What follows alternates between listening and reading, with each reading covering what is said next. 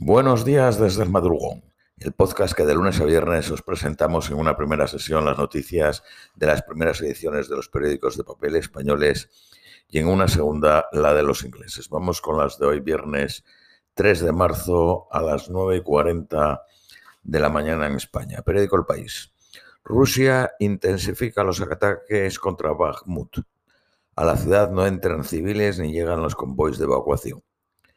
El secretario de Estado norteamericano Anthony Blinken y el ministro de Asuntos Exteriores ruso Lavrov se reúnen en el G20 por primera vez desde la invasión de Ucrania.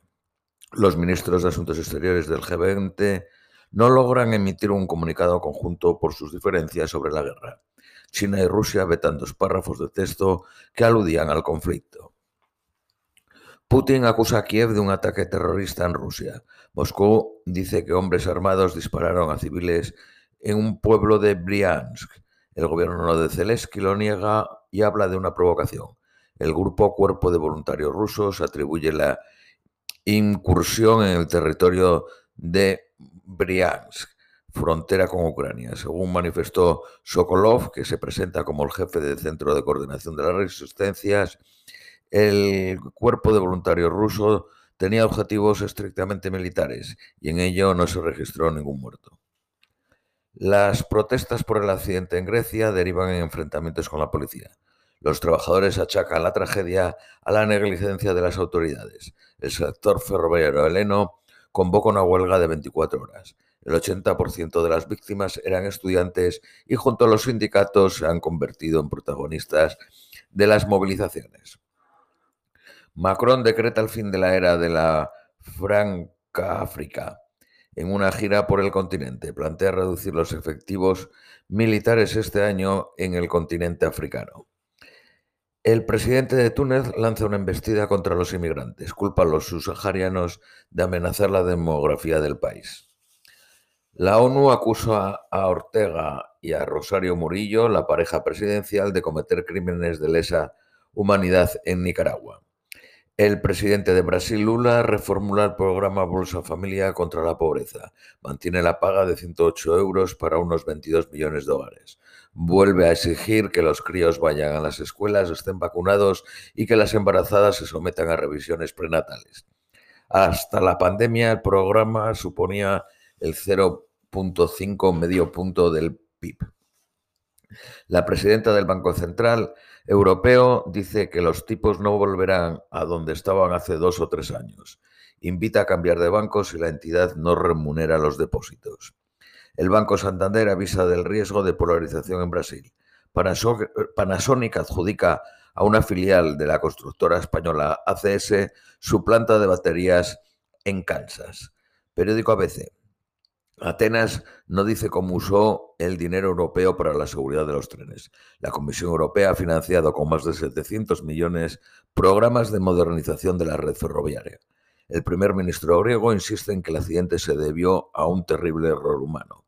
Desde el 2017 los trenes, no las infraestructuras ferroviarias, la gestiona una empresa italiana al verse obligado el gobierno a desprenderse de este activo por la crisis. El secretario de Estado norteamericano recriminó al ministro de Asuntos Exteriores ruso en Nueva Delhi su falta de compromiso con una solución al conflicto bélico.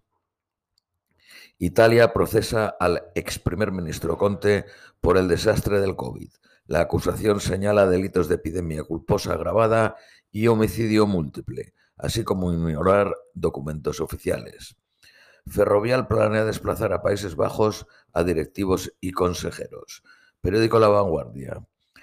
Italia investiga si se podría haber evitado el naufragio. La Guardia Costera reconoce que podría haber intervenido. En el choque de trenes en Grecia eh, se dejó al menos 57 muertos. Nueva York pagará 21.500 dólares a, se calcula, unos 300 manifestantes que fueron arrinconados violentamente por la policía en una protesta en el Bronx el 4 de junio del 2020 tras la muerte de George Floyd. El primer ministro israelí tilda de anarquistas a los que acosaron a su mujer en la peluquería. Periódico Cinco Días.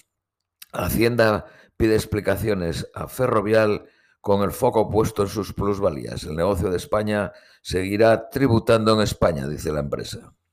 El gobierno y el, transporte negocian dar visados a extranjeros para cubrir 15.000 puestos de, de camionero. La eurocena modera la inflación al 8.5. Periódico El Economista. Ferrovial dejará de pagar solo 8 millones de impuestos en España. Prevé comenzar a cotizar en Estados Unidos antes de fin de año. Podemos quiere obligar por ley a las empresas a devolver todas las ayudas públicas recibidas. Sánchez dice que el presidente de Ferrovial no está comprometido con España. Febrero suma 89.000 afiliados, pero el paro sube entre jóvenes y mujeres. El desempleo afecta a 2.900.000 personas. Periódico El País, Noticias Nacionales Españolas, Ferrovial se adjudicó contratos por valor de mil millones en la era Sánchez. No paga el impuesto de sociedades desde 2020 por créditos fiscales. La purga de Ayuso, la presidenta de la Comunidad de Madrid, a los alcaldes casadistas molesta a la cúpula del Partido Popular. Casadistas quiere decir que eran de casado. El anterior eh, presidente del Partido Popular a nivel nacional. Sánchez dice que la falta de ejemplaridad acarrea la expulsión del partido. Miles de refugiados ucranianos siguen sin recibir las ayudas que prometió el gobierno de 400 euros al mes por familia, más 100 euros por cada hijo.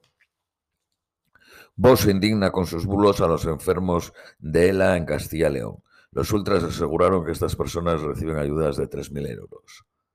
El Consejo General del Poder Judicial cifra en 721 las penas rebajadas por la ley del solo sí es sí.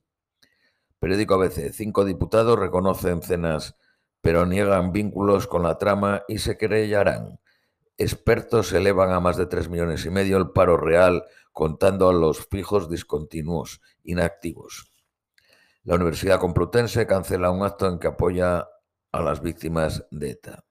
Periódico La Vanguardia. Más de 520.000 niños en España no tienen pediatra, pediatra ni médico asignado. Esto es todo por hoy. Os deseamos un feliz viernes y un feliz fin de semana y os esperamos el próximo lunes.